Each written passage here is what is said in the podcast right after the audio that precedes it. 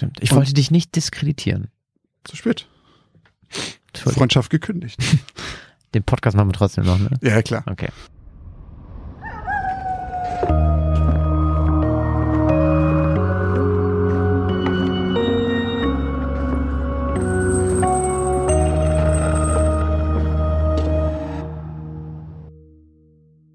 Moin und herzlich willkommen zur 23. Folge von Geschichten aus dem Altbau, dem Grusel-Podcast mit mir, Josch Kliemann. Und mir, Christoph Wellbrock. Wir präsentieren euch auch heute wieder in dieser Folge zwei unheimliche Geschichten, die pickepacke voll sind mit schaurigen Ereignissen, mysteriösen Vorkommnissen oder unerklärbaren Phänomenen. Ob diese Geschichten auf einem wahren Kern beruhen oder nicht, das dürft zunächst ihr am Ende entscheiden, bevor beim nächsten Mal die Auflösung kommt. Und bevor wir zu den Auflösungen der letzten Geschichten kommen, eine kleine Spoilerwarnung wie immer, springt einfach zu 18 Minuten und 22, denn ab dort beginnen die neuen Geschichten.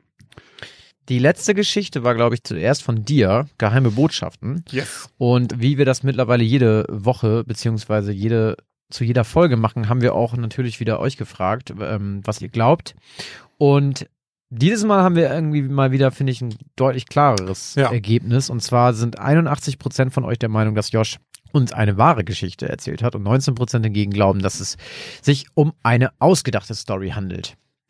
Tja, geheime Botschaften. Da ging es um einen jungen Mann, der alleine wohnt und irgendwann kleine Post-its an seiner Tür findet mit Mhm. kleinen Hinweisen und Nachrichten wie bring den Müll raus und schließ die Tür ab und hat dann irgendwann auch schon so ein bisschen seinen Vermieter im Verdacht und spätestens dann, als er den, als er den ersten Zettel innerhalb seiner Wohnung findet, glaubt er dann auch, dass es der Vermieter ist, weil es der einzige ist, der noch einen Zweitschlüssel hat.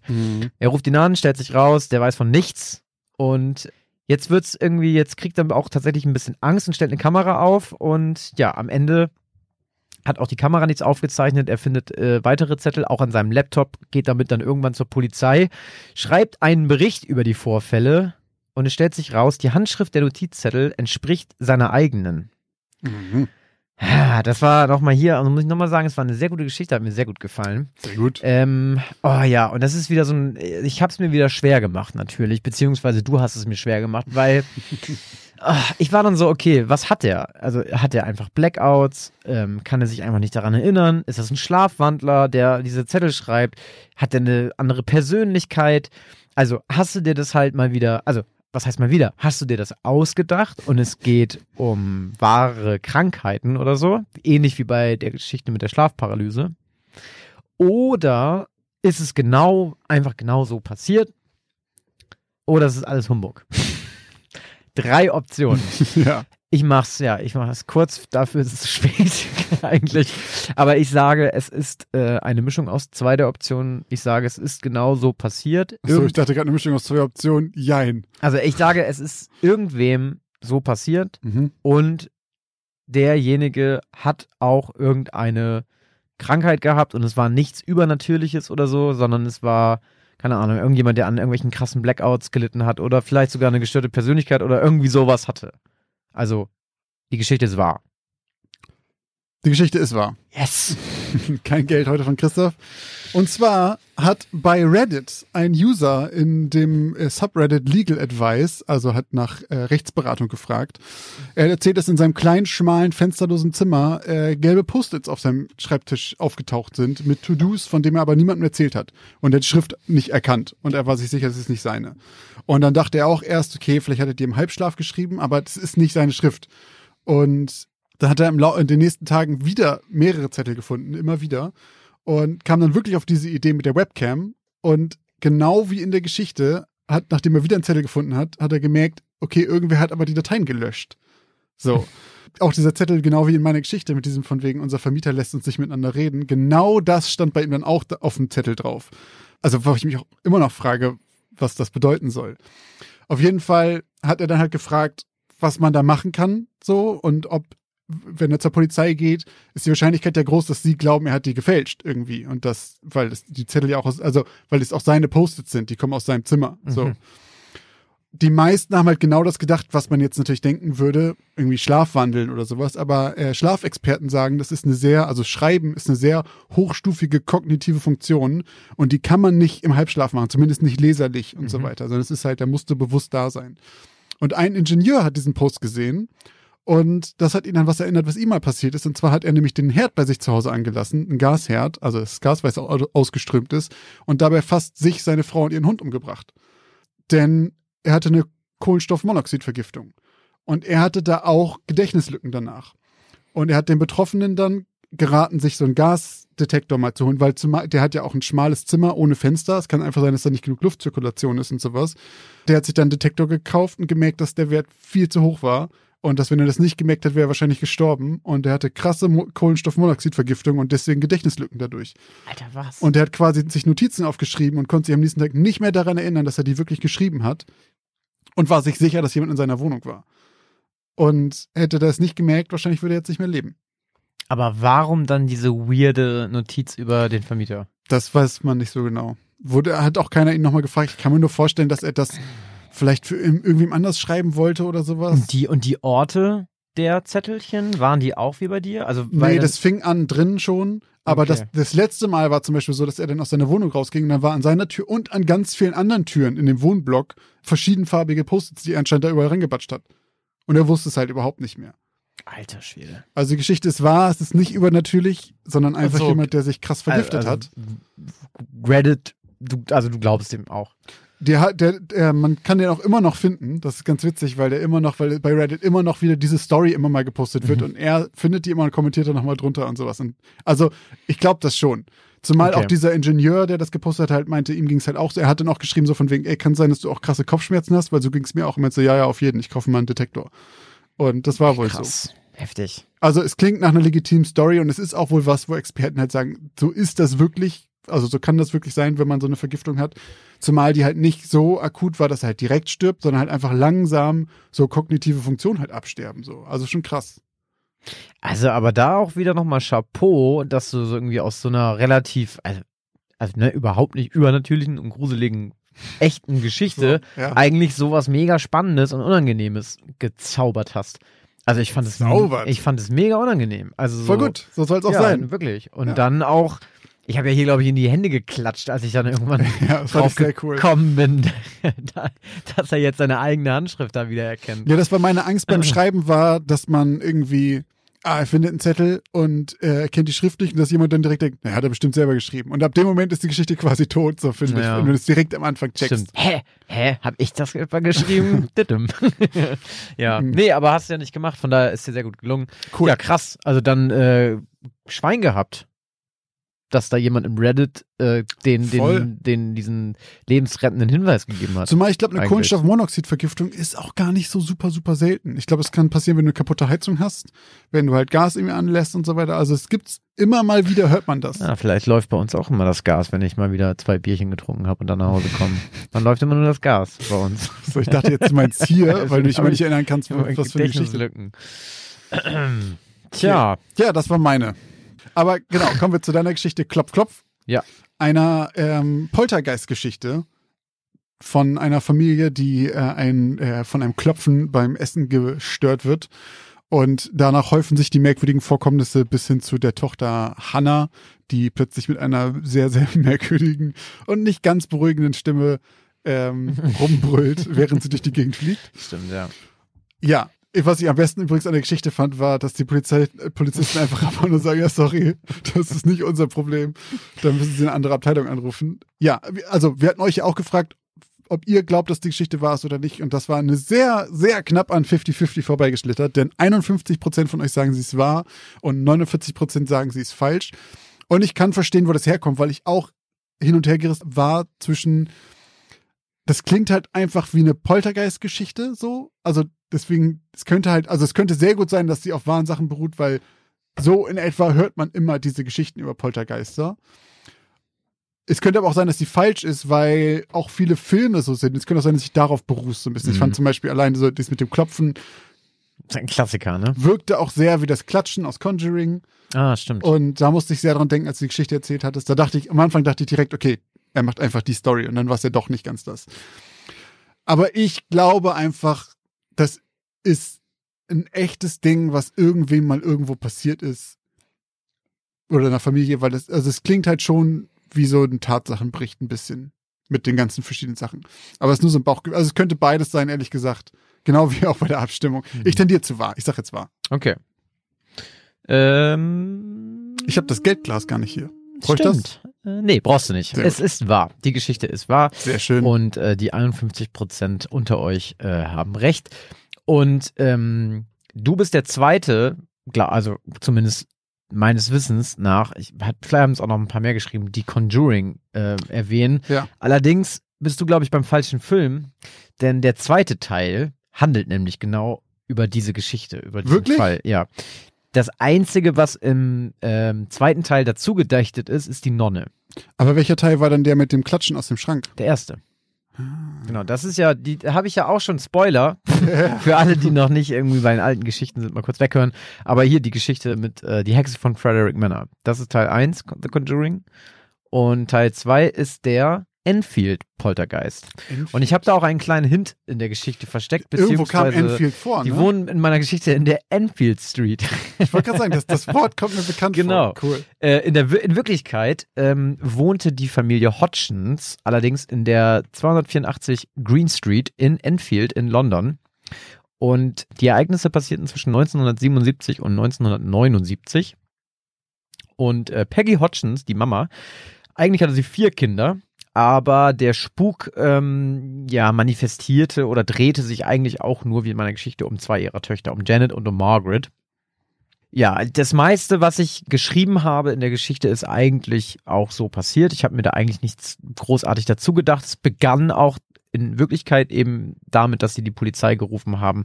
Allerdings nicht, äh, dass da irgendwie großartig eine Kommode durch die Bude geflogen ist oder so, sondern es gab halt Klopfgeräusche an den Wänden und die fanden das ein bisschen, bisschen seltsam eben. Mhm. Und dann haben sie die Polizei gerufen und ähm, bei denen war es dann, die kamen dann auch und dann war es aber nicht ein Sessel, der sich gedreht hat, sondern ein Stuhl, der gewackelt hat und der rutschte durch den Raum. Okay. Und auch die Cops hatten halt kein, kein, keine Erklärung dafür und sind dann einfach aufgegangen. Meinten, Welches wir Jahr war das? 77. 77. Mhm. Geile Polizeiarbeit auf jeden Fall. Ja, genau. Und insgesamt hat das halt 18 Monate gedauert und über 30 Personen, also unter anderem Nachbarn und Journalisten, Forscher, also überwiegend Forscher, die halt Mhm. irgendwie im paranormalen Bereich unterwegs sind, waren Zeuge davon. Und ähm, die Phänomene waren überwiegend eben, also Stimmen, die man gehört hat, Klopfgeräusche, die Kinder haben geschwebt, auch in meiner, wie in meiner Geschichte. Ähm, die Möbel haben sich bewegt, laute Geräusche und durch die Luft fliegende Gegenstände. Also eigentlich so die ganze Palette an Poltergeister-Sachen. Mhm. So. Also ich glaube, wenn man irgendwie mal einen Poltergeist fragt, was muss ich hier machen, wenn ich den Job machen will, pass mal Einfach, auf. das ist die Checkliste. hier, hier sind die Sachen. Wackel mal am Stuhl. Genau, das ist so, das musst du machen. Ähm, genau, und so, das Ding ist, dass man allerdings nicht ganz, also man kann ja nie so genau sagen, ob das wirklich ein Poltergeist ist oder nicht. Meistens sind unsere wahren Geschichten ja immer wahr, auch wenn, weil, weil gesagt wird, dass das echt irgendwann mal passiert sein könnte. Mhm. Und in diesem Fall ist es aber auch so, dass ganz viele Leute das offiziell angezweifelt haben dass Okay. es sich dabei um einen Poltergeist handelt und vielmehr, dass es sich um einen Hoax handelt und die äh, sich das ausgedacht haben, speziell die Kinder. Ah. Genau, und da gibt es verschiedenste Meinungen zu. Die Forscher der Society for Psychiatrical Research, Maurice Gross und Guy Lyon Playfair, haben 1980 ein Buch über die Vorfälle veröffentlicht. Das heißt, äh, This House is Haunted, The True Story of a Poltergeist. Und in dem Buch machen sie auch nochmal wirklich offiziell einen Poltergeist für diese ganzen Sachen verantwortlich. Allerdings geben sie in dem Buch auch zu, dass sie zumindest glauben, dass der Poltergeist nicht für alle Phänomene verantwortlich ist, die während der Zeit, als sie da waren, passiert sind. Okay. Und glauben halt eben, dass die Mädchen ein paar Sachen gefaked haben. Also zum Beispiel Janet wurde wohl dabei erwischt, wie sie Löffel verbogen hat in der Küche. Und ihre Schwester, als sie mit einem Besenstiel gegen die Decke gestoßen hat und halt Klopfgeräusche damit erzeugt hat. Okay. Dann wiederum waren auch hier unsere alten Bekannten, das Dämonologen-Ehepaar Warren, Ja, ich mir auch gedacht. zu Gast. Die sind ja auch die, die Hauptpersonen quasi. Protagonisten in Conjuring, auch in 1 und 2. Ja. Und äh, die haben das Haus 78 besucht. Und waren überzeugt davon natürlich, dass es sich um ein Poltergeist beziehungsweise über eine übernatürliche Entität. Aber haben handelt. die damit Kohle gemacht, die Familie? Das ist immer meine Hauptfrage, wenn ich so denke, weil es war ja bei meiner letzten Geschichte zum Beispiel so, oder bei der letzten Auflösung, Ja.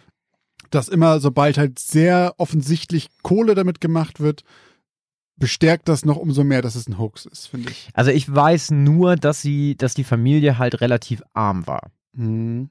Und diese mediale Öffentlichkeit oder dieses mediale Echo, was sie da bekommen Die haben. zumindest nicht geschadet haben, ne? ja, Ja, das okay. glaube ich schon. Also ich meine, Genau, das ist und- natürlich kein, kein eindeutiges Indiz so, aber ähm, ich finde, das gilt immer schon, also wie gesagt, wenn es wenn es heißt, wie bei der allerersten Geschichte von dir mit der hohen Telefonrechnung, wenn du merkst, Ja. okay, die haben davon nichts, das kostet nur Kohle und dann müssen die wegziehen und dann geht's nochmal weiter. Ja. Da denke ich so, okay, das bestätigt zumindest irgendwie, dass keiner davon profitiert so richtig. Ja, das stimmt. Ja, das ist, das, da hast du recht.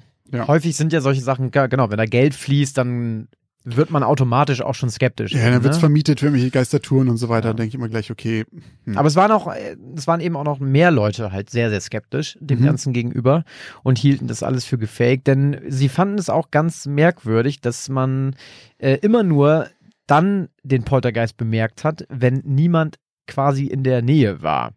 Und also, ne, das hat dann irgendwie sich ein Möbelstück bewegt, Ja. aber in einem anderen Raum.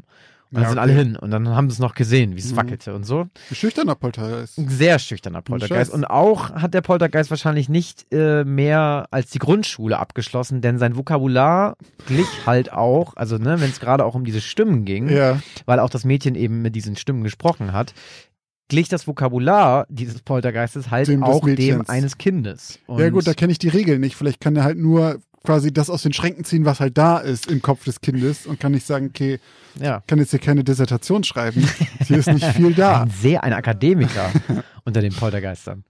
Genau, und dann gab es während einem Interview, ist den beiden Mädels wohl auch ein kleines Malheur passiert, denn man hat ähm, die Mädchen gefragt, äh, wie, wie sie es denn finden würden oder was sie denn davon halten würden, dass es in ihrem Haus spukt.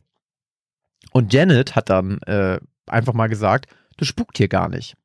Und daraufhin hat ihre Schwester ihren Ellbogen in die Rippen Oh geboxt und gesagt, Psst, sei still.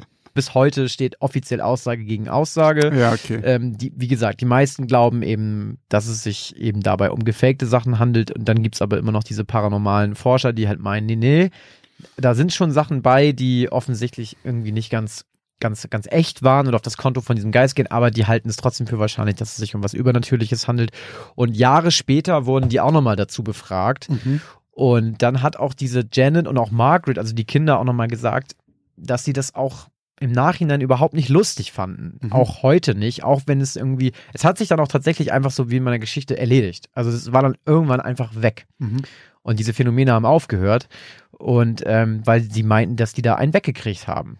So in ihrer Kindheit. Und die das nicht, ich meine, gut, was sollen sie auch anderes sagen, wenn es gefaked ist? Also die waren dann keine Kinder mehr und auch keine, Ja. die waren schon auch ältere Erwachsene. Okay. Also, kurzum, eine wahre Geschichte. Der Enfield Poltergeist könnt ihr gerne überall nachschauen. Oder guckt einfach Conjuring 2. oder guckt Conjuring 2. Äh, Finde ich auch, ist ein sehr guter Horrorfilm. Hm. Hat auch ein eigenes äh, Spin-off bekommen mit The Nun. Habe ich nicht geguckt. ah, Ähm, jetzt war er. ja. Jetzt machen wir eine kurze Werbeunterbrechung.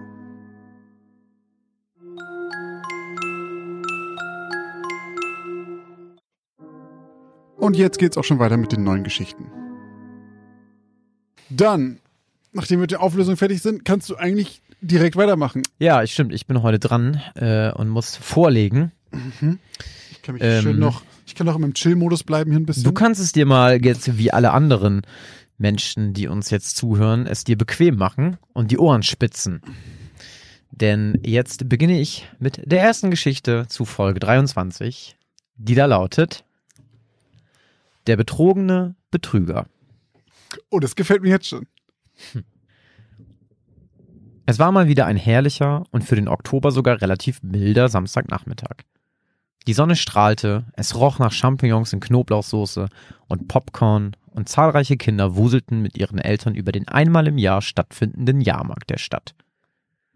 Die Luft war erfüllt vom Kreischen derjenigen, die es sich trauten, in die neuesten Höllenmaschinen zu steigen, die jedes Jahr tausende begeisterte Adrenalin-Junkies anzogen, und hier und da hörte man die verschiedensten Schausteller ihre Floskeln wie Marktschreier freundlich und lustig über den Platz brüllen, um Kinder und Erwachsene zu ihren Buden zu locken.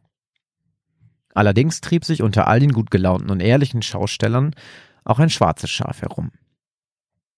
Brian Goose war ein bulliger Typ in den 30ern, dem der Hosenbund zu stramm saß und der nach dem Tod seines Vaters zwei der über insgesamt zehn geerbten Attraktionen der traditionsreichen Schaustellerfamilie Goose so gut wie heruntergewirtschaftet hatte.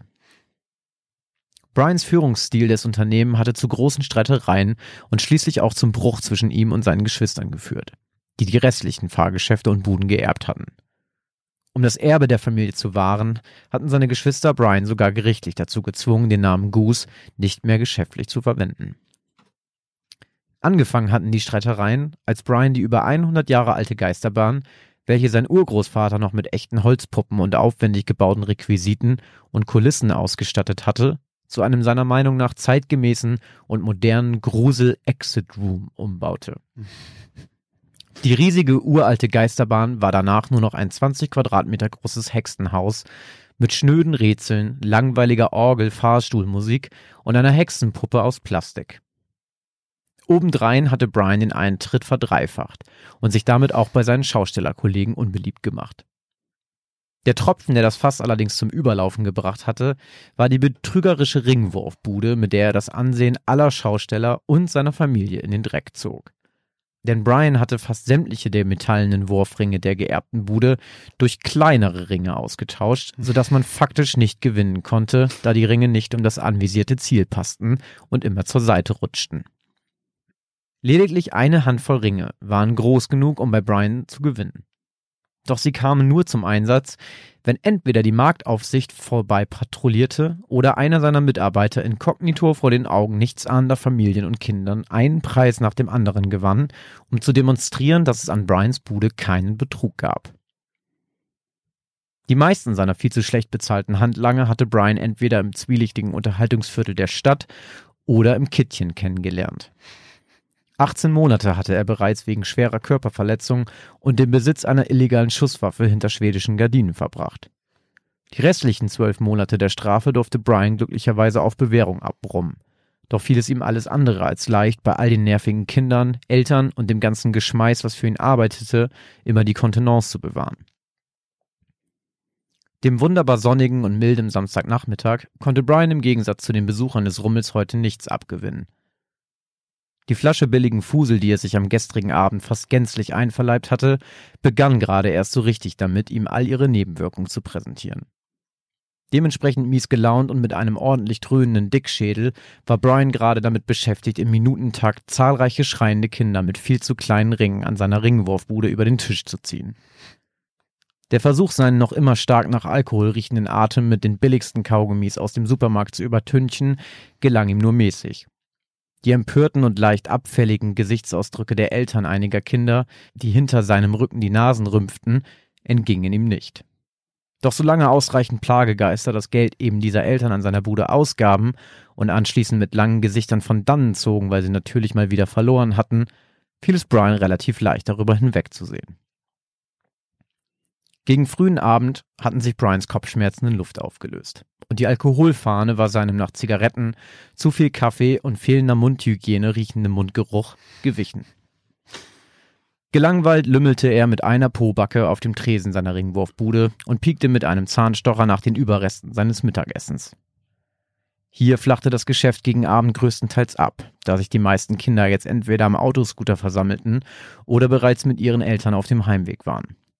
Meistens hatte Brian auch bis dahin seinen Schnitt gemacht und war zufrieden damit, nicht im Kassenhäuschen des Exit Rooms zu sitzen, vor dem sich zu dieser Zeit in der Regel lange Schlangen bildeten.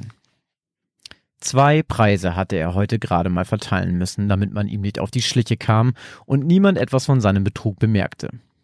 Er grinste und dachte daran, die Bude heute früher zuzumachen, um mit den Gaunern von der Wahrsagerbude, die wirklich noch dreistere Betrüger waren als er, ein paar Schnäpse zu trinken. Ein schrilles Guten Abend riss ihn jedoch je aus seinen Abendplänen und er blickte herab auf eine betagte kleine Dame mit feuerrotem Haar. Nabend, grunzte Brian zurück. Wären Sie vielleicht so freundlich, mir einmal die Regeln zu erklären?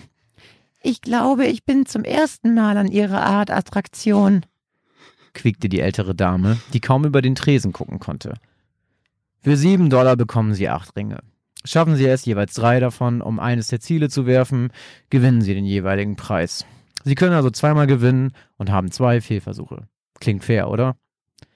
Ausgesprochen fair, Mr. Goose, kicherte die alte Frau und holte aus der Innentasche ihres fusseligen lila Mantels eine Geldbörse. Brian wunderte sich nicht darüber, dass die Fremde seinen Namen kannte. Stattdessen grapschte er mit seinen schaufelgroßen Händen nach den zerknüllten Geldscheinen der alten Schachtel und drückte ihr anschließend acht der zu kleinen metallischen Verliererringe in die Hand. Viel Glück, höhnte er und lehnte sich mit verschränkten Armen zurück an den Tresen. Dann mal los, quiekte das Mütterchen und warf den ersten Ring mit einem kräftigen Schwung aus dem Handgelenk über das am nächsten liegende Ziel. Nach ihrem Freudenschrei wäre Brian fast vor Schreck vom Tresen geplumpst. Hatte er ihr etwa die Gewinnerringe in die Hand gedrückt? Er ging in die Hocke und kontrollierte die unter dem Tresen stehenden Boxen, in denen er die Ringe aufbewahrte und voneinander unterschied. Die Gewinnerringe lagen in ihrer Kiste, kein Zweifel. Als er sich wieder aufrichtete, traute er seinen Augen nicht. Die Frau mit dem feuerroten Haar hatte sich anscheinend gerade erst warm gemacht. Denn drei der acht Ringe hatten das Ziel mit dem kleinen Stoffschimpansen umzingelt und zwei weitere umrundeten bereits das Zielobjekt des großen Plüschwalrosses. Mit einem weiteren Quieken schleuderte die Feuermähne jetzt ihren sechsten Ring auf das Walross und landete einen weiteren Volltreffer. Was wurde hier bloß gespielt? Brian spürte, wie Zorn in ihm aufstieg. Selbst mit den Gewinnerringen war es nicht leicht, einen Preis zu gewinnen. Und diese vermutlich sogar halbblinde Oma hatte gerade sechs Ringe hintereinander verwandelt. Nur die Ruhe, dachte er. Und wenn schon, dann würde er eben zwei Preise mehr rausgeben. Er hatte ohnehin heute genug andere über den Tisch gezogen und ausreichend verdient. Zwei Preise mehr oder weniger, pah, das zahlte er doch aus der Portokasse. Meinen Glückwunsch, raunte Brian sarkastisch und überreichte der Dame mit einem gezwungenen Lächeln ihre gewonnenen Preise. Ich würde mein Glück gerne ein weiteres Mal auf die Probe stellen, hickste die Frau mit der Feuermähne vergnügt und kramte weitere sieben Dollar in zerknüllten Scheinen aus ihrer Geldbörse hervor. Der eben noch verspürte Zorn verwandelte sich jetzt in Gier, und Brians Lippen kräuselten sich. Er sammelte die soeben geworfenen Ringe ein, tauschte sie unauffällig gegen acht andere Verliererringe aus, von denen er sich zu 100% sicher war, dass sie definitiv zu klein für die Ziele waren, und legte sie grinsend vor der alten Dame auf den Tresen. Verlieren tat die alte Dame jedoch keinesweges. Die ersten zwei Ringe hatte sie bereits sicher verwandelt, und durch ihr Jubel nach jedem erfolgreich geworfenen Ring zog sie immer mehr Besucher des Rummels an, die ihr begeistert zuschauten. Sträubend überreichte Brian der Unbekannten ihre Preise. Die Gier war längst wieder dem Zorn gewichen und steigerte sich nur noch mehr, als die Frau auch noch damit begann, ihre Preise an umstehende Kinder zu verschenken. Lächelnd legte sie weitere sieben Dollar auf den Tisch. Ich glaube, ich habe eine Glückssträhne. 28 Dollar später wäre Brian beinahe der Kragen geplatzt und er hätte die alte Schachtel am liebsten am Kragen ihres Mantels über den Tresen gezogen und sie durch die Ringwurfbude geschleudert. Wie war das möglich? Die einzigen Menschen, die an Brians betrügerischer Ringwurfbude gewannen, waren entweder seine Handlanger, die vor Publikum gewinnen sollten, oder ein paar seltene Besucher, die anschließend rumerzählen konnten, wo sie so schöne Preise her hatten. Irgendwas stank hier gewaltig zum Himmel. Und bevor die Feuermähne erneut in ihrem fusseligen lila Mantel nach weiteren knittrigen Geldscheinen suchen konnte, teilte Brian ihr und allen Schaulustigen, die sich jetzt inzwischen wie eine große Traube um die alte Frau versammelt hatten, mit, dass er jetzt leider schließen müsse. Dann ließ er ohne weitere Rücksicht das Rollo seiner Bude herunterrasseln. Anschließend drückte er sein Ohr von innen gegen das dünne Rollo und horchte nach draußen. Die meisten der Schaulustigen hatten sich verzogen, und von dem Gemecker über Brians spontane Schließung war nichts mehr zu hören. Er verstaute die Ringe in einer der Boxen unterhalb des Tresens und blickte noch einmal verärgert an die fast leere Rückwand der kleinen Bude, die vor einigen Minuten noch überfüllt war mit Kuscheltieren und anderen tollen Preisen. Wie Mutter Teresa hatte die Fremde alles, was sie gewonnen hatte, an die Kinder verteilt und dabei wie ein Honigkuchenpferd gestrahlt. Doch wer zuletzt lacht, lachte bekanntlich am besten, dachte Brian und zwängte sich durch das kleine Hintertürchen nach draußen ins Freie. Er brauchte nicht lange, um die fremde alte Frau unter all den Besuchern auszumachen. Trotz einsetzender Dunkelheit und der vielen anderen Menschen, die sich durch die schmalen Gänge des Jahrmarktgeländes quetschten, stach die kleine Dame mit ihrem lilanen Mantel und den glühenden roten Haaren immer noch heraus. Na warte, dachte er und spürte, wie der Zorn erneut in ihm hochkochte. Wie eine Dampfwalze bahnte sich der bullige Schausteller seinen Weg durch die Menschenmassen und packte die alte Frau unsanft am Arm. Wir beide werden uns jetzt mal unterhalten, giftete er und zerrte die alte Frau grob in Richtung seiner Ringwurfbude. Wie zum Teufel haben Sie das gemacht? brüllte Brian völlig außer sich und knallte die Tür hinter sich zu. Ich hatte wohl einfach nur Glück, gluckste die Feuermähne zurück. Unsinn, keuchte Brian. Man kann mit diesen Ringen nicht gewinnen. Sie haben mich betrogen. Ich habe Ihnen nur eine kleine Dosis Ihrer eigenen Medizin verpasst, Mr. Goose. Schmeckt sie Ihnen etwa nicht? lachte ihm die Frau plötzlich ungewöhnlich gehässig ins Gesicht. Ohne nachzudenken holte Brian aus und schlug der Fremden unverzögert mit der rechten Faust gegen die Schläfe. Sofort und ohne einen Mucks von sich zu geben, sackte sie zusammen und schlug mit dem Kopf gegen die spitze Kante einer der Boxen, in denen Brian die Ringe aufbewahrte. Danach blieb sie regungslos liegen und Blut sickerte ihr von der Schläfe auf den schmuddeligen Teppich der Ringwurfbude. Hier hast du was von meiner Medizin, du betrügerische alte Schachtel, triumphierte Brian abfällig. Er zwängte sich erneut durch die kleine Tür seiner Bude nach draußen, verriegelte sie anschließend ordentlich und trabte zu seinem Wohnwagen, der ein paar Meter weiter hinter einer der Absperrungen zum Jahrmarktsgelände geparkt war. Als er sich gerade ein Glas des billigen Whiskys vom Vortag eingeschenkt hatte, klingelte plötzlich sein Mobiltelefon. Es war einer seiner Handlanger aus dem Hexenhaus Exit Room, mit dem es offenbar ein Problem gab. Genervt leerte Brian mit einem Zug seinen Whisky und verließ anschließend seinen Wohnwagen. Keine Ahnung, was mit der gottverdammten Puppe los ist, Boss. Seit den letzten Besuchern hört das Ding einfach nicht mehr auf zu lachen. Gib mir mal die Taschenlampe und halt die Schnauze, Mann. Alles muss man selber machen. Wenn es sein muss, reiße ich diese vermaledeite Puppe von der Wand und schmeiß sie anschließend endlich auf den Müll. Mit diesen Worten riss Brian seinem Mitarbeiter die Taschenlampe aus der Hand und stürmte förmlich durch die Eingangstür des Hexenhäuschens. Der dahinterliegende Raum war ca. 20 Quadratmeter groß und durch eine falsche Wand mit einem deutlich kleineren Raum verbunden, dessen Eingang die Besucher der Attraktion durch das Lösen von einfallslosen Rätseln öffneten. Über dem Geheimgang an der falschen Wand hing und gackerte pausenlos die einzige Requisite, die darauf hindeutete, dass es sich bei dem Raum thematisch um ein Hexenhaus handelte. Als Brian verärgert den Lichtstrahl seiner Taschenlampe auf die Hexenpuppe richtete, zog er unvermittelt die Augenbrauen hoch und seine Pupillen weiteten sich.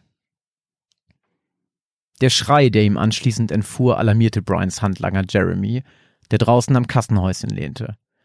Sofort warf er seine gerade angezündete Zigarette zu Boden und eilte durch die Eingangstür ins Hexenhäuschen. Was er dann sah, würde er nicht mehr so schnell vergessen. Der massige Körper seines Chefs hing mit allen Gliedmaßen eng an die Wand gepresst an der falschen Wand des Exit Rooms. Sein Hals steckte in einem offenbar viel zu kleinen, grün gefärbten Metallring, der mit dem hinteren Ende in die Wand gedrückt war. Brians Kopf hing schlaff herab, und dort, wo der Ring in das Fleisch seines Halses schnitt, tropfte Blut auf den Boden. Alter. Während der ganzen absurden Szene hallte das Gackern der Puppe noch immer durch das kleine Zimmer. Jeremy blickte in die Richtung, aus der das Lachen kam, und erschrak erneut. In der Ecke des Raumes saß, mit einem fusseligen lila Mantel bekleidet und einer glühend roten Feuermähne als Frisur, die Hexenpuppe des Hexenhäuschens und gackerte ihr gehässiges Gelächter durch das kleine Zimmer des Exit Rooms. In ihren Händen klemmte ein weiterer bunter Metallring. Ja, am Ende nochmal ordentlich brutal geworden, alter Schäde. Ich dachte erst, oh, eine richtig schöne, so eine schöne, eine alte Frau kommt vorbei und zeigt dem, zeigt dem Betrüger, was er da, einen Schluck von seiner eigenen Medizin. Und dann am Ende kommt es nochmal Mord und Totschlag. ja, aber hat der, wie heißt der Typ? Brian. Da hat der Brian gekriegt, was er verdient. Ich weiß nicht, ob er direkt sterben muss, aber. Brian ist halt ein Pflegel, ne? Brian. Der Brian ist ein nee, Pflegel. Der Brian hat, äh, naja, er hat eine alte Frau um die Ecke gebracht. Ab dem Moment ja. Ja, ja.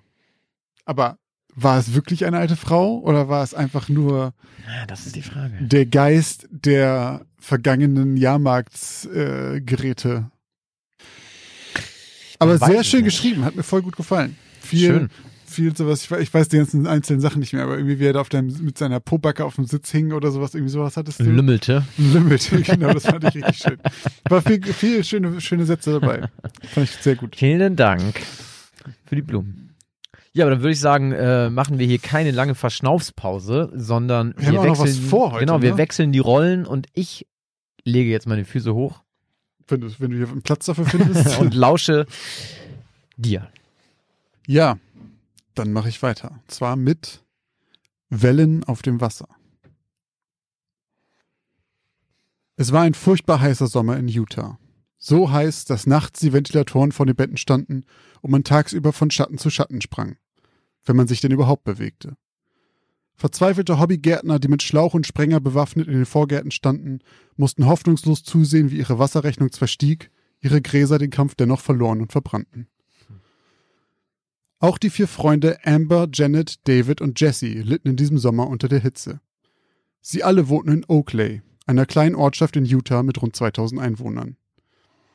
Um der Hitze irgendwie zu entkommen, entschlossen sie sich mit dem alten Wohnmobil von David ein paar Tage wegzufahren. Und bis auf Amber waren sich alle einig, dass es irgendwo ins Wasser gehen müsste. Amber hasste Wasser. Naja, Amber hasste zumindest Schwimmen. Seit ihr Vater sie als Kind abhärten wollte und sie im Schwimmbad wortwörtlich ins kalte Wasser geschmissen hatte und sie dabei fast ertrunken wäre. Seitdem hatte sie stets eine gesunde Distanz zum kühlen Nass gehalten. Wenn man es ihrem Vater heute noch vorhielt, erwiderte er stets nur, sein Vater hätte das auch schon so gemacht und es wäre einfach die schnellste Art, schwimmen zu lernen. Amber war der zum Glück noch lebende Beweis, dass dem nicht so ist. Doch sie wollte keine Spielverderberin sein und so schloss sie sich den anderen an. Also fiel die Entscheidung auf einen kurzen Campingtrip übers Wochenende zum Mirror Lake, einem kleinen See nur ein paar Stunden entfernt. Sie alle hatten schon viele Geschichten über den See gehört, doch selber gesehen hatten sie ihn noch nie. Also packten die vier ein paar Zelte, Schlafsäcke, Badesachen und alles, was man sonst noch so brauchte für ein Wochenende ein und fuhren los. Die Fahrt kam ihnen ungewöhnlich lang vor, doch nach ein paar Stunden waren sie angekommen. David parkte sein Wohnmobil im schützenden Schatten einiger Bäume, nur zehn Meter vom Ufer des Sees entfernt. Sie hatten damit gerechnet, dass hier am See bei diesem Wetter die Hölle los sein würde. Doch zu ihrer Überraschung war keine Menschenseele weit und breit zu sehen. Amber und Jesse begannen direkt damit, ihre Zelte aufzubauen, denn im Wohnmobil war lediglich Platz für zwei Personen, und dort würden David und Janet schlafen. Sie stellten die Zelte zwischen das Wohnmobil und das Ufer, sodass noch genügend Platz für Campingstühle und ein kleines Feuer war. Obwohl sie zum ersten Mal ein Zelt aufbaute und es ihr schwer fiel, die Heringe in die trockene Erde zu rammen, brauchte Amber keine zehn Minuten, bis sie fertig war. Als sie stolz zwei Schritte nach hinten trat, um ihr Werk zu begutachten, fiel ihr Blick zum ersten Mal auf den See. Er war wunderschön. Er lag absolut ruhig da, seine Oberfläche war ungebrochen und glatt, kein Wind wehte darüber und keine Strömung war erkennbar. Sie sah, wie sich das Abbild der Hügel und Bäume in dem See spiegelte und die rote Abendsonne den Himmel und das Wasser in Orange und Lila tränkte. Vor ihr spielte sich ein Gemälde ab. Von links schob ihr eine Hand ein Bier in ihr Sichtfeld. Auch Jesse schien mit dem Aufbau seines Zeltes fertig geworden zu sein. Amber griff nach dem Bier, den Blick noch immer auf dem See. Mit einem kleinen Platschen zerbrach das Gemälde vor ihr plötzlich. Jesse hatte angefangen, Steine in das Wasser zu werfen, und kleine Wellen zerstörten so die Illusion des Spiegels. Amber nahm einen großen Schluck Bier und setzte sich auf einen der Campingstühle, die David aufgestellt hatte, als Janet den Wohnwagen im Bikini verließ. Also ich springe ins Wasser, wer ist dabei? Begeistert stimmten David und Jesse ihr zu, doch Amber lehnte ab. So schön der See auch war, ganz geheuer war ihr das Ganze hier dennoch nicht. Vielleicht morgen. So saß sie am Ufer, ihre Füße im Wasser badend, während die anderen drei schwammen und tauchten, als gäbe es kein Morgen mehr. Während Jesse ein paar Bahnen zog, tauchte David immer wieder ab und auf Janet zu. Er wusste, wie sehr sie es hasste, wenn etwas ihre Füße berührte, während sie schwamm. Janet kreischte wie verrückt, wann immer er ihr zu nahe kam. Amber konnte sich ein Grinsen nicht verkneifen und fühlte sich ein wenig dumm, dass sie noch immer hier am Rand saß. Wenn sie doch bloß ein wenig mutiger wäre. Sie schaute in den Himmel. Die Sonne war nur noch als schwacher roter Halbkreis am Horizont zu sehen und es wurde langsam dunkel. Und allmählich bekam sie auch Hunger. Ein erneuter Schrei von Janet riss sie aus ihren Gedanken und mit einem Grinsen schaute sie zu den dreien. Doch dann bemerkte sie, dass dieses Mal irgendetwas anders war. David und Jesse waren nicht einmal in der Nähe von Janet, doch sie schrie wieder und wieder, dass etwas sie am Fuß berührte. Schnell schwamm sie zum Ufer, während Jesse und David langsam lachend hinterher schwammen. Na, hast du Schiss vor ein paar Algen oder Fischen? rief David ihr beim Herausgehen aus dem Wasser zu. Doch Janets Miene verfinsterte sich. Sie erzählte ihnen, dass es sich angefühlt hatte, als hätte sich eine Hand um ihren Knöchel gelegt. Doch während Amber ein leichter Schauer über den Rücken lief, fing David und Jesse an zu prusten. Uh, also meine war es auf jeden Fall nicht, feixte Jesse, während er sich ein neues Bier aus der Kühlbox nahm, die neben seinem Campingstuhl stand. Sie saßen noch ein paar Stunden so zusammen, unterhielten sich und genossen den warmen Sommerabend, bis es schließlich komplett dunkel war und sie sich entschlossen, zu Bett zu gehen. Bevor Amber in ihr Zelt krabbelte, warf sie noch einen letzten Blick auf den Mirror Lake. Der Spiegelsee machte seinem Namen mal wieder alle Ehre. Sie sah, wie sich ein perfektes Abbild des Sichelmondes auf der glatten und ungebrochenen Oberfläche spiegelte, der die Wälder drumherum in ein ebenso gespenstisches wie elegantes weißblaues Licht tauchte. Zufrieden mit dem Tag kroch sie in ihr Zelt, zog den Reißverschluss zu und legte sich in ihren Schlafsack. Es dauerte nicht lange, bis sie einschlief, doch nur eine Stunde später wachte sie schon wieder auf und musste auf die Toilette. Leise schälte sie sich aus ihrem Schlafsack und ihrem Zelt. Als sie sich gerade von dem kleinen Camp wegbewegte, bemerkte sie ein paar kleine Wellen auf dem Wasser. Trotz der absolut windstillen Nacht. Seltsam. Wenige Minuten später lag sie wieder in ihrem Zelt und schloss ihre Augen. Doch ein Geräusch riss sie aus ihren Gedanken. War das ein Platschen? Es klang fast so, als würde da etwas durchs Wasser schwimmen. Oder eher jemand. Dann verstummte das Plätschern wieder und Amber kam zur Ruhe. Am nächsten Tag nach einem gemeinsamen Frühstück lagen die vier eine Weile zusammen am See. Amber hatte sich entschlossen. Heute würde auch sie schwimmen gehen. Mal abgesehen davon, dass es einfach zu heiß war und der Sand unter ihren nackten Füßen so sehr brannte, dass eine Abkühlung guttun würde. Nein, sie hatte sich auch entschlossen, dass die Angst vor dem Wasser ihr Leben lange genug eingeschränkt hatte. Außerdem war das Wasser hier am Rand so flach, dass sie sich in aller Ruhe herantasten konnte. Während Amber sich also Schritt für Schritt in ihrem Tempo in den See begab, sprangen die anderen drei mit einem Kopfsprung durch die glatte Oberfläche des Wassers und warfen beim Schwimmen einige Meter vor ihr im tiefen Bereich des Sees große Wellen über die ebene Fläche. David und Jesse riefen Janet immer wieder zu, sie solle bloß aufpassen, dass die Hand sie nicht wieder erwische, und lachten. Jesse tat mehrere Male so, als ob ihn etwas unter Wasser ziehen würde, nur um dann lachend wieder aufzutauchen. Und selbst Janet konnte sich jetzt ein verschämtes Grinsen nicht mehr verkneifen. David schien Jessys Vorbild zu folgen. Er rief noch laut etwas Unverständliches, bevor sein Kopf mit einem Ruck unter der Oberfläche verschwand und sein Schrei verstummte. Ja, ja, ja, ist ja gut. Vielleicht habe ich mir's dann doch eingebildet gestern. Ihr könnt jetzt damit aufhören, gab Janet lachend von sich, bis sie bemerkte, dass David noch immer nicht wieder aufgetaucht war. Sekunden vergingen, und von Sekunde zu Sekunde verschwand das Lachen auf den Gesichtern der anderen. Dann wich das Lächeln dem Ausdruck von Sorge und schwang schließlich um in Panik. Zehn Sekunden. Keine Spur von David.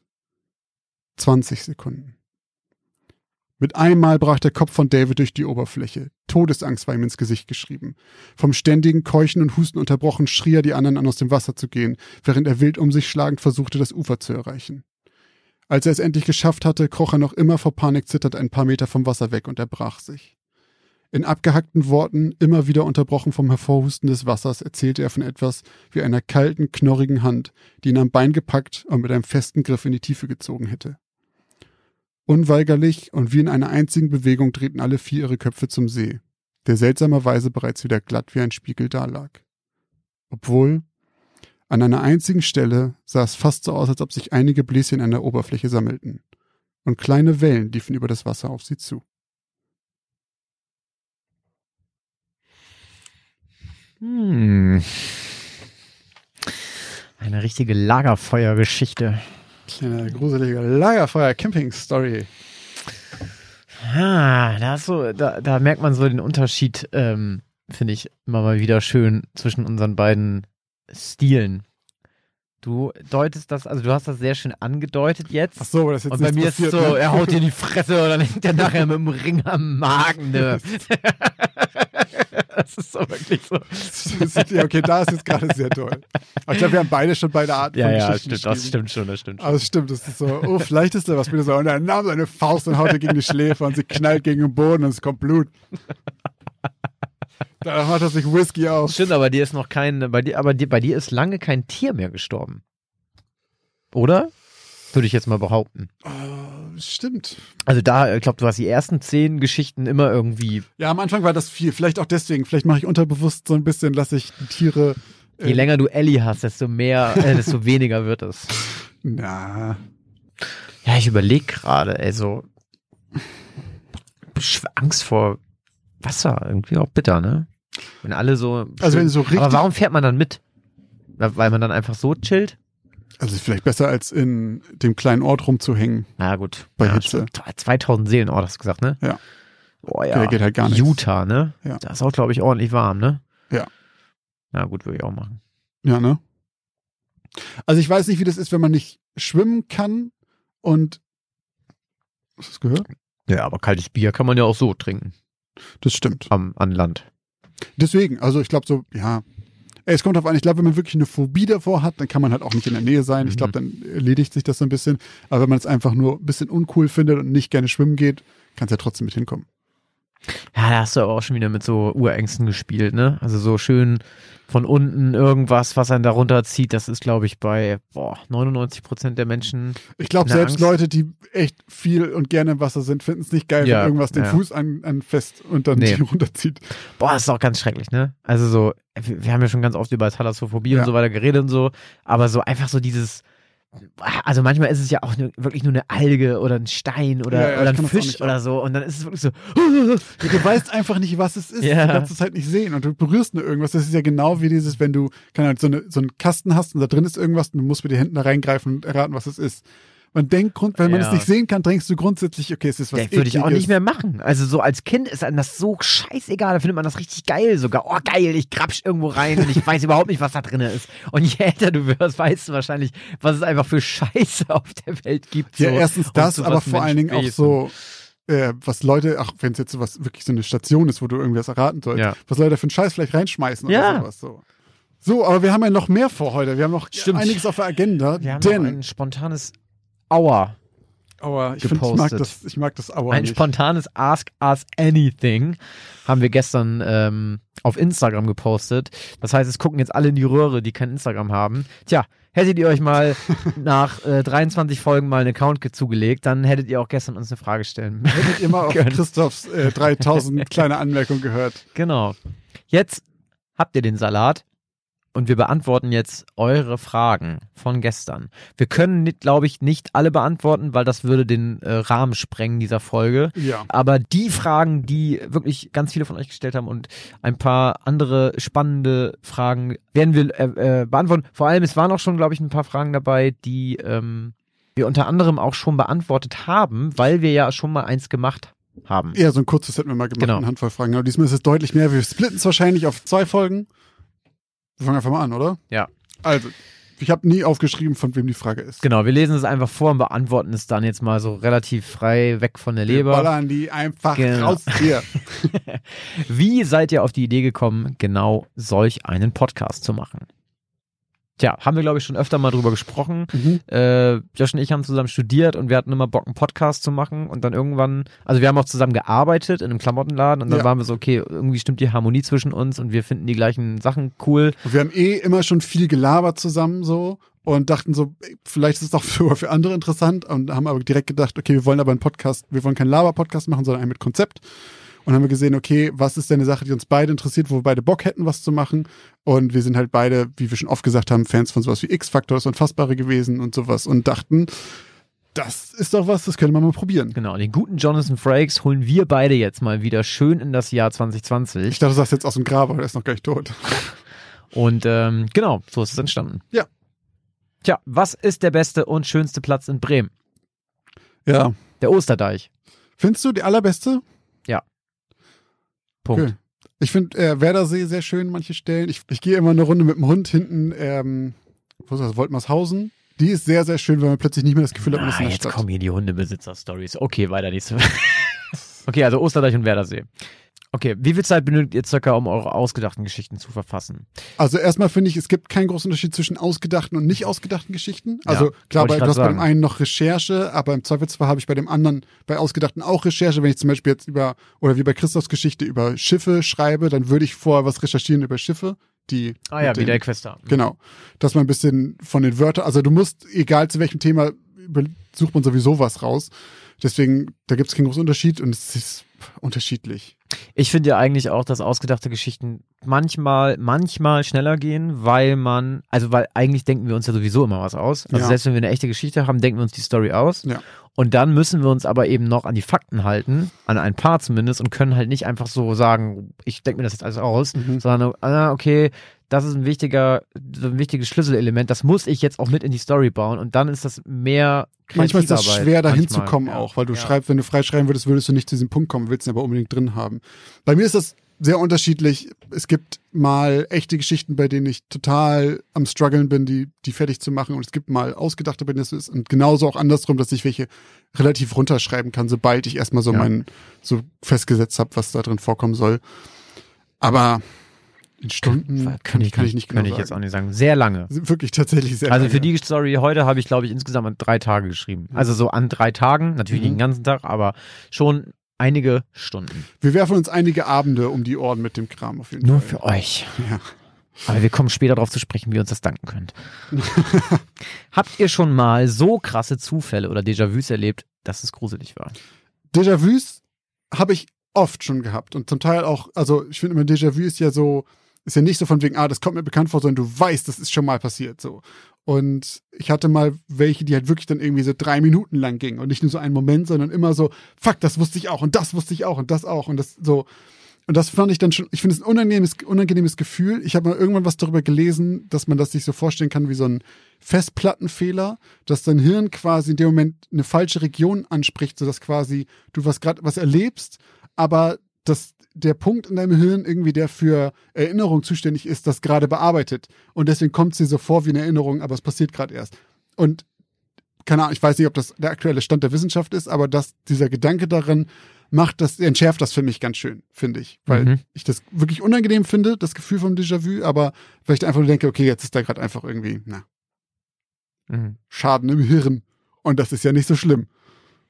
Ja.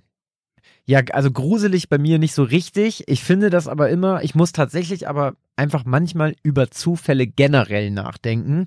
Wenn ich zum Beispiel manchmal in, keine Ahnung, in Gegenden bin, in denen ich einfach nicht bin. Wenn ich im Urlaub bin oder so, ne? Mhm. Keine Ahnung, echt weit weg von zu Hause. Und dann treffe ich da irgendwie Leute. Und dann, aber ich breche das dann immer weiter in meinem Kopf so runter und denke mir so, Alter, was? So, ich bin jetzt irgendwie mega weit weg und genau in dieser Minute, der ich jetzt gerade hier bin, läuft mir auch noch genau hier jemand in der Sekunde über den Weg, den ich kenne. Wie klein ist die Welt eigentlich? Und das Ja. ist überhaupt nicht gruselig oder so, aber ich finde das einfach manchmal krass, was es dann manchmal für Zufälle gibt, Alter, dass du, weiß ich nicht. Ich muss da manchmal an, bei sowas an die Truman Show denken, weil ich dann immer denke, so, den hat doch gerade wer hierher gestellt. Ja, ja. äh, achtet ihr im Alltag jetzt mehr auf unerklärliche Dinge? Ich überhaupt nicht. Ich höchstens als Inspiration für mehr Geschichten. Ja, okay, aber ich also, dass ich laufe halt, nicht durch meinen Altbau und bin jetzt bei jedem Klopfen gleich. nee, nee, das nicht. Also, es ist nicht so, dass ich jetzt das Gefühl habe, ich bin offener gegenüber Geistererscheinungen, sondern es ist eher so, dass ich denke, so, für Inspiration und sowas, ähm, gucke, lese ich mir auch mehr Kram durch, wenn irgendwo, irgendwo mal, so wie bei der Geschichte mit der, mit dem Haus, mit dem Kreuz, mit dem umgedrehten Kreuz, das vom letzten Ah ja. Mal. Mhm. Wahrscheinlich hätte ich normalerweise das einfach gesehen und dachte, aha, okay, Bild. Und jetzt ist halt so, dass ich sowas sehe und denke so, ah, Ah, zeig, ja, ze- stimmt. zeig mal her, wo kommt denn das her? Was sind eure liebsten Podcasts? Josh. Äh, tatsächlich ganz anderer Kram. Ich höre so einen Retro-Games-Podcast, Stay Forever, höre ich sehr, sehr gerne. Dann Replay All ist äh, a Show About the Internet auf Englisch. Und was ich sehr empfehlen kann, ist quasi eine Kurzdoku als Podcast, The Dropout über Elizabeth Holmes. Eine krasse Betrügerin aus Amerika mit einem ähm, Unternehmen, vergessen, wie es heißt, Theranos oder sowas. Super, super interessant.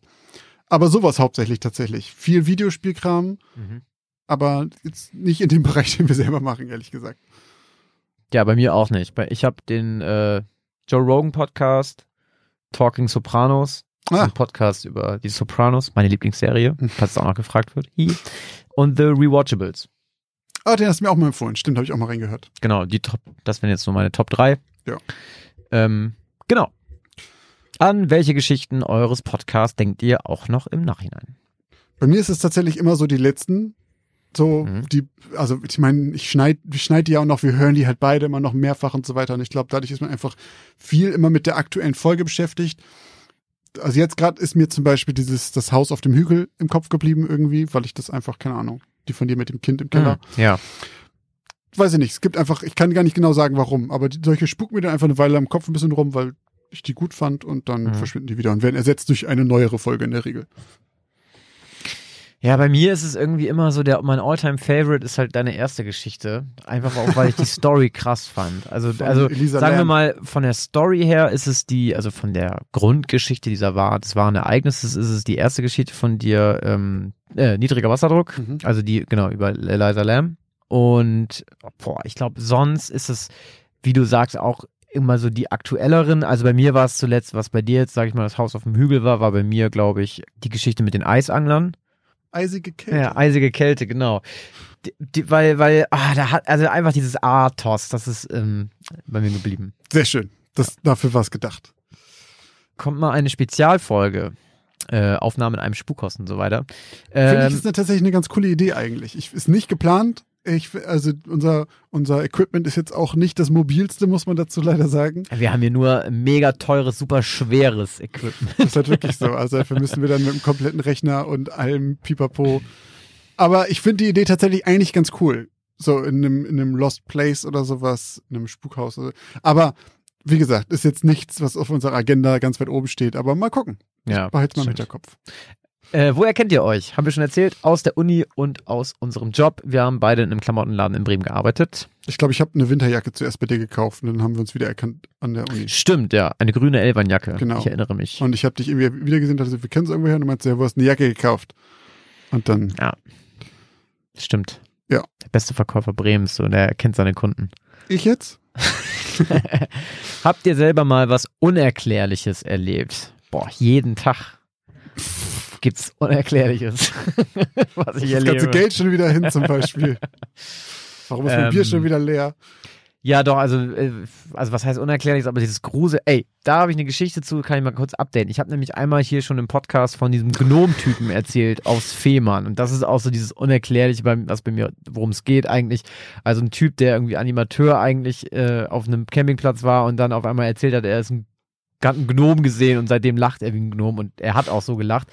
Ähm, an alle, die diese Geschichte schon kennen, die ich erzählt habe, den könnt ihr sogar googeln. Ja. Gib mal ein Gnomi Fehmarn und dann wisst ihr, Ich habe den nämlich einfach mal das ist. gesucht und gefunden. Es gibt auch Videos, wie er mit dem Motorrad durch die Gegend fährt. Ich finde, Ja. ich habe mich, ich hab mich köstlich beömmelt. Gnomi macht auf jeden Fall alles, was cool ist. Ja, Motorradfahren, Gnom sein, jonglieren. Komisch lachen. Ja. Ja. Also bei mir gibt es tatsächlich, äh, es gab so eine Sache, die mir irgendwie im Kopf geblieben ist. Ich bin mal, es gab so einen Waldweg, über den wir immer äh, mit dem Rad gefahren sind, halt von dem Dorf, wo ich gewohnt habe, in die nächste Stadt. Und das ist halt so ein Weg dadurch.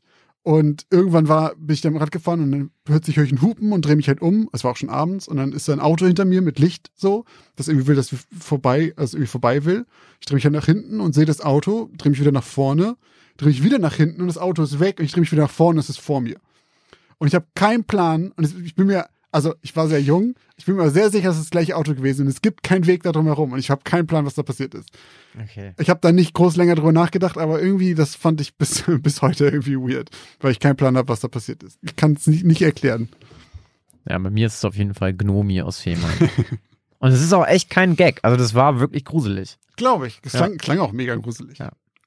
Habt ihr eine Lieblings-Urban Legend? Wenn ja, welche? Da muss ich sagen, ich habe, glaube ich, eine. Ich weiß aber nicht, ob ich die sagen soll, weil ich immer noch überlege, da mal eine Story Oh, zu, echt? machen. Ja. Ich habe eine, aber die ist nicht gruselig. Also es gibt ja auch Urban Legends, so, die ja, einfach klar. so.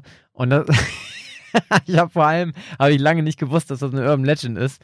Äh, ich krieg sie aber auch nicht mehr, glaube ich, ganz zusammen. Auf jeden Fall handelt sie von einem, die ist so lang die, und die ist so lustig, von einem Typen, der fährt irgendwie mit seinem neuen Auto, hat er, glaube ich, einen Kundentermin. Und dann verzögert sich dieser Termin irgendwie ein paar Stunden und dann fährt er halt in so einen ähm, Zoo. Also ähnlich wie im Serengeti Park hier, wo du mit dem Auto durchfährst. So, und dann trinkt er halt irgendwie auch währenddessen noch ein Bierchen dabei. Ist das so ein Pinguin? Nee, nee, nee. Und dann rennt ihn dann jemand, genau, ein Elefant rennt ihn dann irgendwie in seine neue Karre rein. Das Auto ist kaputt, er fährt dann wieder aus dem Zoo raus, weil er muss ja immer noch zu diesem Job.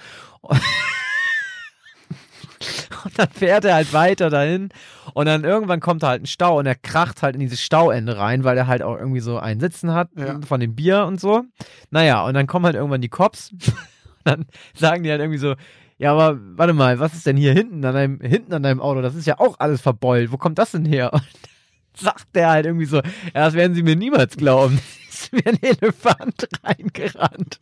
Weißt du, und dann testen sie ihn erst. Und erst dann dann, testen sie ihn auf Alkohol Ja, und okay. la- glauben natürlich, okay, der Typ ist mega dicht und das war einfach die, der hat mir so jemand halt irgendwann erzählt und die war so auch so gut erzählt einfach. Es war Aber so die stimmt nicht, oder was? Nein, das ist, das kannst du, das ist so Ja, eine okay. Geschichte wie mit hier. Es klingt wie ein Ähm, Gag eher. Marilyn Manson hat sich drei Rippen rausoperieren lassen. So. Ja, ich, Ja. ich halt meine noch zurück. Ähm, ihr werdet sie irgendwann Ihr werdet sie in einer, ihr werdet sie irgendwann in einer Folge erfahren. Ja. Kurz oder lang. Werden wir irgendwann jede Woche aufnehmen. Oh, ich glaube, bei mir aktuell, wenn es bei mir, zumindest mit meinem Job, jetzt, wie es jetzt läuft, ich arbeite halt Vollzeit nebenbei, dann sehe ich das gerade nicht. Ja, ich arbeite ja jetzt gerade auch Vollzeit nebenbei. Stimmt, du machst noch ein Praktikum gerade Ja. und bist auch dann, also spätestens auch dann, wenn du mit deiner äh, Bachelorarbeit anfängst, wirst du auch nicht Zeit dafür Ja, haben. Also, also wir haben zu viel zu tun. Das ginge nur, wenn das quasi unser einziger Job wäre, glaube ich. Dafür nimmt das doch zu viel Zeit in Anspruch. Was Äh, meint ihr passiert nach dem Tod? Also ich persönlich glaube ich glaub nicht an Himmel und Hölle. Ähm, ich hoffe gleichzeitig aber auch trotzdem ein bisschen, dass danach nicht einfach zappenduster ist. Aber ich habe absolut keine Ahnung. Ich mache mir tatsächlich sehr wenig Gedanken um meinen eigenen Tod. Ich auch. Keine Das- Ahnung. Nächste Frage. Glaubt ihr an Geister? Nee, immer noch nicht so richtig. Ich auch nicht. Gruselt ihr euch manchmal oder seid schreckhafter durch den Podcast? Ich finde bei mir persönlich eher das Gegenteil, weil man redet sich ja hier auch eine Menge von der Seele. Ich finde, Ja. es ist so ein bisschen Katharsis. Man kann das hier einmal durchleben und danach ist man den restlichen Tag von den Geistern befreit. Ja, geht mir genauso. Wer, Wer schreibt eurer Meinung nach die gruseligsten Bücher? Finde ich nicht so leicht. Ich habe tatsächlich aber auch noch nicht so viele richtig gruselige Bücher gelesen. Ich habe mal was von Lovecraft gelesen, Ja. ähm, aber halt mit so einer App, also auch kein komplettes Buch, sondern mehr eine Kurzgeschichte, was ich ziemlich cool fand, aber noch nicht mehr. Ich habe ein bisschen was von Stephen King gelesen, die ich aber auch, also ich finde Stephen King zum Beispiel nicht gruselig. So, ich finde, das ist gut geschrieben. Ich mag die Geschichten Mhm. auch, aber ich habe jetzt nicht das Gefühl, dass ich da so vorsitze und denke so, ah. ich habe I'm Thinking About Ending Things immer noch nicht durchgelesen. Ist das gruselig? Das, ich fand's irgendwie, also ich bin da bei, keine Ahnung, einem Drittel oder einem Viertel gewesen und es hatte irgendwie was. Irgendwie war es einmal so, dass ich ein bisschen so bisschen widerwillig die Seite umgeblättert habe, um zu sehen, weil ich das Gefühl hatte, ich hatte ein bisschen das Gefühl, ich krieg gleich einen Jumpscare in dem Buch so. Hm. Und aber ich möchte auch keine Empfehlung dafür rausgeben, weil ich es noch nicht durch habe. Hm. Ich muss sagen, ich habe mich schon bei Stephen King ein paar Mal gegruselt. Ja? Ja, doch. Okay. Ist es schwer, einen Podcast zu gründen, also von der Idee, bis er fertig produziert ist? Pff, An sich Nee. nicht. Es kommt halt immer darauf an, was du machen willst. Also wenn du einfach einen Laber-Podcast machen willst, kauf dir ein Mikrofon, nimm's auf und host es online. Ist kein Hexenwerk. Ähm, Nee, ist tatsächlich also einfacher, als ich auch dachte. mhm. Ja. Ich glaube einfach dann an seinem eigenen Konzept zu feilen und dann seinen eigenen Ansprüchen gerecht zu werden, das ist so das, was ich schwer finde. Oder wo, woran man Ja. halt arbeitet. Aber einfach nur einen Podcast zu machen, super das easy. ist echt relativ einfach Ja. und kostet eigentlich wenig bis gar kein Geld. Kommt immer darauf an, was für eine Qualität man halt haben will. Aber grundsätzlich Genau, also klar, vom, also jetzt nur Ja, ja. vom Hosting her so und so ist das alles Vollkommen relativ entspannt. Ja. Was war unsere erste Erfahrung mit dem Tod? Mensch oder Haustier? Meine erste Erfahrung mit dem Tod war, glaube ich, wir hatten halt irgendwie Hasen mal, aber da, mit denen hatte ich auch keine emotionale Bindung. Ich glaube, so die erste Person, die gestorben ist, war entweder mein Onkel oder meine Uroma. Aber da war ich noch super jung und habe das nicht richtig gerafft, alles, glaube ich. Äh, ich glaube, das erste Mal, dass ich krass irgendwie von einem Tod betroffen war oder selber was davon gemerkt, war tatsächlich unser erster Hund, als der gestorben ist. Hm. So, das war das erste Mal, dass ich wirklich mit dem Tod konfrontiert war, irgendwie so. Mhm. Und das mich beeinflusst hat. Also zeitlich wäre es auf jeden Fall so gewesen, erst ein Mensch, also meine Opas, Mhm. aber so richtig wahrgenommen, sage ich jetzt mal, war es dann irgendwie ein Tier. Ja, war Erstmal, bei mir halt ja. genauso eigentlich. Wie haben wir uns das Schreiben angeeignet? Also Schreiben beigebracht hat mir meine Grundschullehrerin. Mir auch. Ähm, und das Geschichtenschreiben haben wir tatsächlich einfach irgendwie angefangen. Und das klappt Ja. einigermaßen, ne? Das ist einfach, ja, das ist so Learning by Doing, wie man so schön sagt. Ja.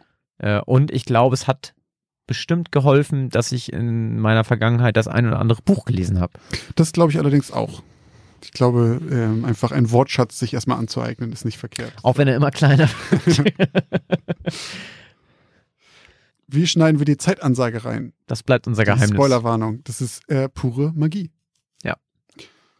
Habt ihr schon mal Lost Places besucht und findet ihr das auch so spannend? Ich habe noch keinen besucht, also noch keinen richtigen offiziellen Lost Place, quasi wie so eine irgendwie Irrenanstalt oder sowas. Ich stehe aber sowieso auf so alte, überwucherte Gemäuer und so weiter. Ich finde sowas ziemlich cool, nämlich alten Burgen oder ein altes eingerissenes Haus oder irgendwie sowas. Ich finde das einfach, sieht mega schön aus, wenn das so überwuchert ist und sowas. Und ich finde das interessant, aber ich war tatsächlich noch nicht da. Nee, an so mega bekannten Orten war ich auch nicht. Hm. Wir hatten mal so eine verlassene, so ein Falafel? verlassenes Café-Haag-Gelände Oh. bei mir in der, in der, auf dem Dorf in der Nähe.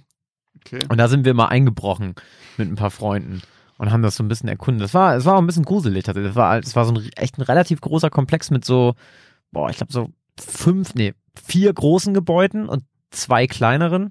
Und das haben wir alles so erkundet. Und da, ja, das haben wir uns angeguckt. Das war halt wirklich alles, also ich glaube, das haben die in den 70ern, 80ern Cool. verlassen und es war alles überwuchert. Da hast du noch so uralte ähm, Heftchen und so gefunden von diesem Kaffee und so. Das war, ja, ganz verrückt.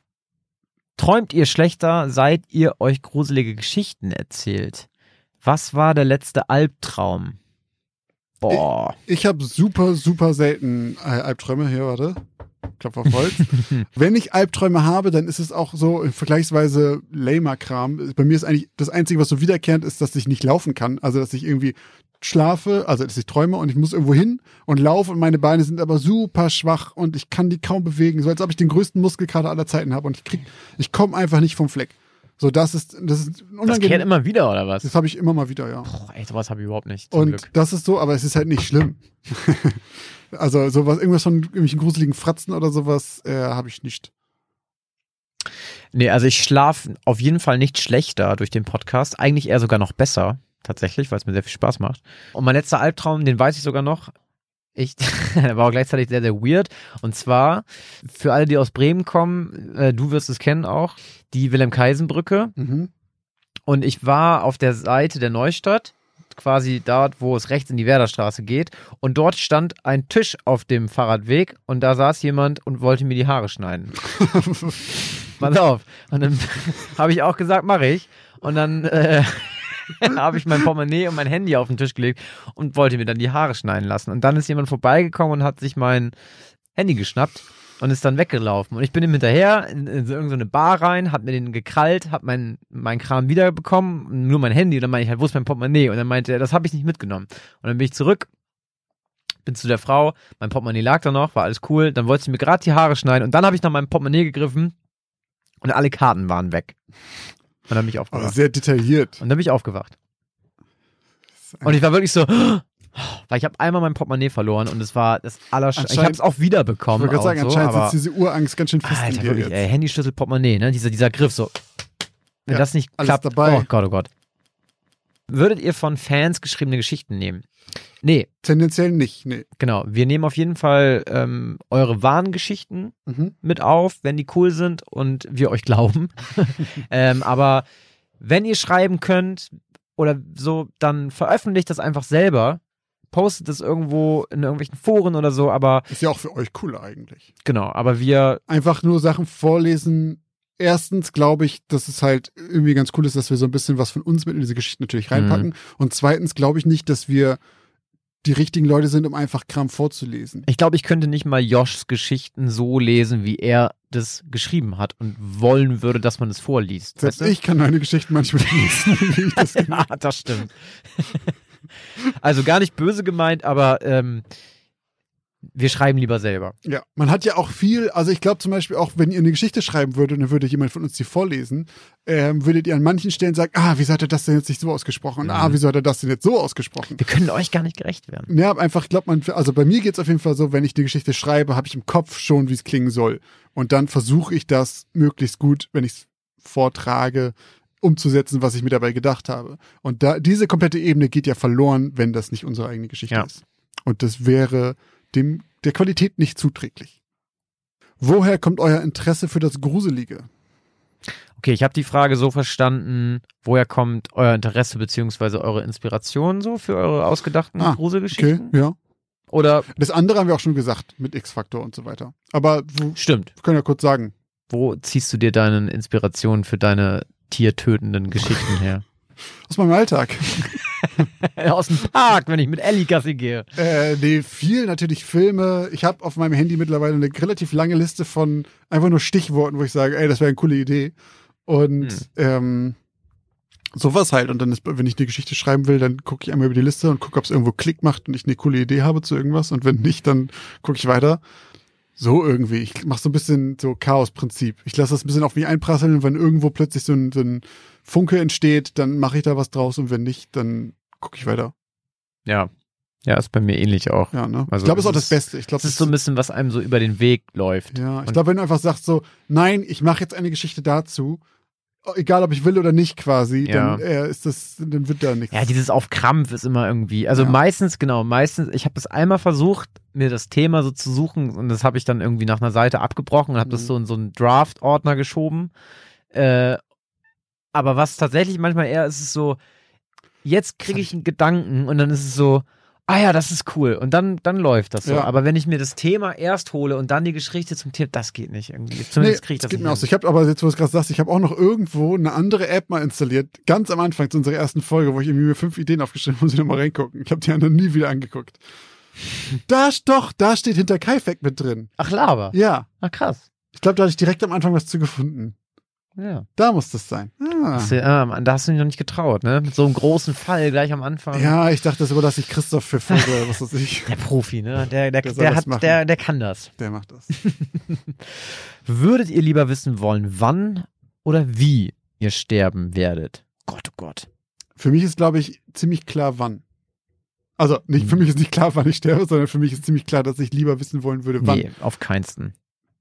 Ich glaube, wie. Stell dir mal vor, da Nee, steht. wie kann ich ja noch verhindern?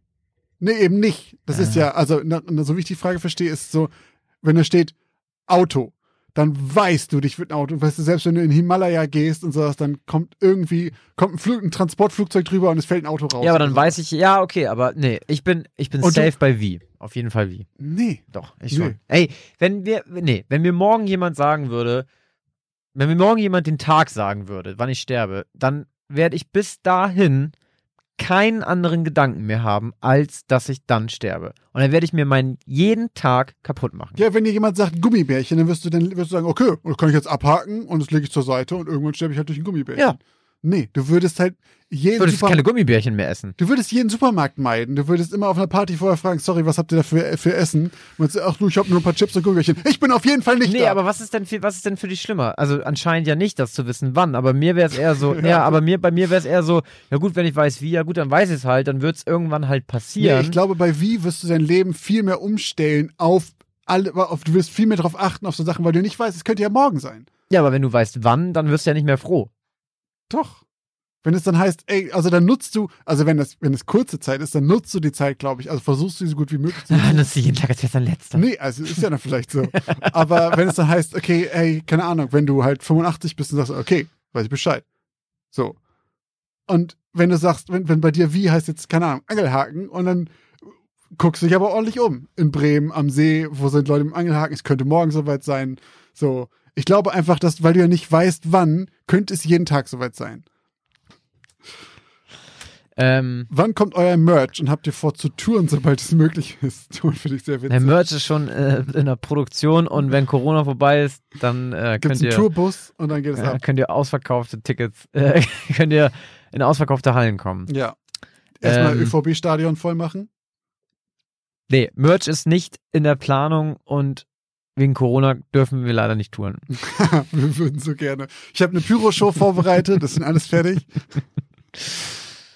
Nee, also beides. Äh, Aber ich gebe einen kleinen Sneak Peek. Ein, ein, ein etwas Merch-ähnliches ist zumindest gerade in der Besprechung, in Überlegung. in Überlegung. Nichts, es ist noch nichts Konkretes, aber wir machen uns tatsächlich gerade. Hinter den Kulissen rumort es ein wenig. Genau. Aber es ist noch nichts, wo wir sagen können. Hast du schön gesagt. Ja, ne? ja. Ja, gut, dann lass ich es einfach so stehen. Ähm, so, Christoph, wir sind jetzt bei der Hälfte. Ich würde sagen, die zweite Hälfte machen wir einfach nächste Folge. Ja, das waren eure Fragen, die ihr uns gestellt habt. Wir hoffen, wir haben alle zur Genüge beantwortet und bedanken uns auch an dieser Stelle nochmal ganz herzlich bei allen, die uns ähm, ja, Fragen geschickt haben, weil das ist sehr nett von euch. Hat Spaß gemacht. Ja. Und bedanken äh, wollen wir uns auch jetzt nochmal, denn es sind wieder ein paar Steadies, Patreons und äh, ein paar Paperspender dazugekommen. Paperspender. Paperspender, ein paar PayPal-Spender dazugekommen. Und bei denen wollen wir uns natürlich auch heute wieder bedanken. Genau, dann fange ich einfach mal an, mich bei den neuen Steadies zu bedanken. Und zwar sind das einmal Astrid, vielen Dank, und vielen Dank an Semra. Und auch bei Patreon sind genau zwei Leute dazugekommen, und zwar einmal Annika und einmal Patrick. Vielen Dank euch beiden. Herzlich willkommen bei Patreon. Und auch vielen Dank an die PayPal-Spender. Und zwar zuallererst mal vielen Dank an Andrea. Äh, die haben wir nämlich letztes Mal vergessen, oder die habe ich vergessen. Nochmal nachträglich vielen, vielen Dank. Und auch vielen Dank an Verena und an Stoffel. Vielen Dank. Vielen Dank an Hendrik für deine Paperspende. Und dann wollen wir noch mal einmal ähm, außer der Reihe uns bei noch jemandem bedanken, der auch bei PayPal gespendet hat. Und zwar bei Tobias. Vielen, vielen, vielen Dank, Tobi, für diese großzügige Spende. Das hat uns sehr gefreut. Vielen Dank. Falls ihr uns auch unterstützen wollt, ihr findet die Links dazu entweder bei Instagram und Twitter in der Bio oder hier in den Shownotes. Dort ist jeweils ein Linktree, dort findet ihr die Plattform, wo ihr uns unterstützen könnt. Falls ihr uns auf eine andere Art und Weise unterstützen äh, möchtet, könnt ihr das natürlich auch tun. Und zwar äh, könnt ihr uns beispielsweise bei iTunes eine Bewertung schreiben. Das haben auch ganz viele von euch schon gemacht. Vielen Dank an alle, die äh, immer fleißig und äh, lange schöne Bewertungen dort schreiben. Äh, denn das hilft uns sehr, sehr weiter, da wir dadurch ein bisschen äh, mehr gerankt werden und dadurch auch anderen Leuten empfohlen werden. Du Und hast, apropos- gerankt, du hast gerankt, sehr schön ausgesprochen. Und apropos empfohlen, ihr könnt uns natürlich auch einfach euren Freunden empfehlen. Das ist natürlich so das Beste für einen Podcast über Mundpropaganda. Weg. Einfach zu sagen, hey, weißt du was, ich höre gerade einen Podcast, der gefällt mir total gut, der könnte dir auch gut gefallen. Und da ihr alle Instagram habt, könnt ihr das natürlich auch in eure Stories schreiben, weil das ist ja heute der einfachste Weg, wenn man gerade in den aktuellen Zeiten gar nicht mehr so viel mit seinen Liebsten unterwegs ist und so viel Mundpropaganda machen kann, dann einfach bei Insta.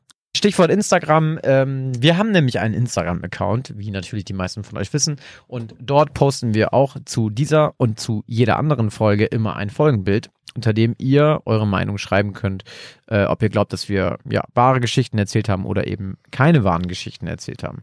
Und darüber hinaus posten wir immer noch Hintergrundwissen oder wir posten Fotos oder äh, Tatortbilder oder ähnliches zu ähm, wahren Geschichten haben auch immer mal wieder eine Instagram-Story, in dem wir die Abstimmung machen zu unseren Folgen. Ähm, deswegen, es lohnt sich auf jeden Fall, uns zu folgen und mit den anderen oder mit der Community einfach auch in einen Dialog zu treten.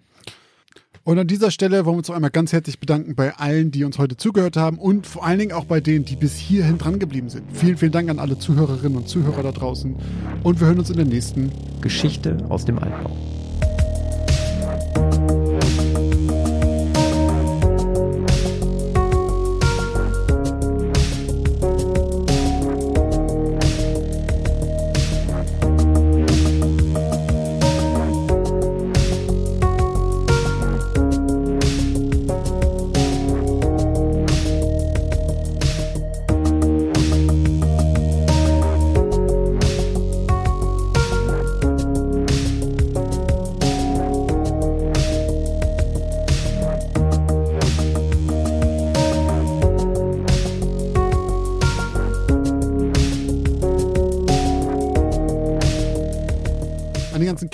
Könnt auch gerne bei TikTok zu unserer geilen Musik irgendwas tanzen und das da weiter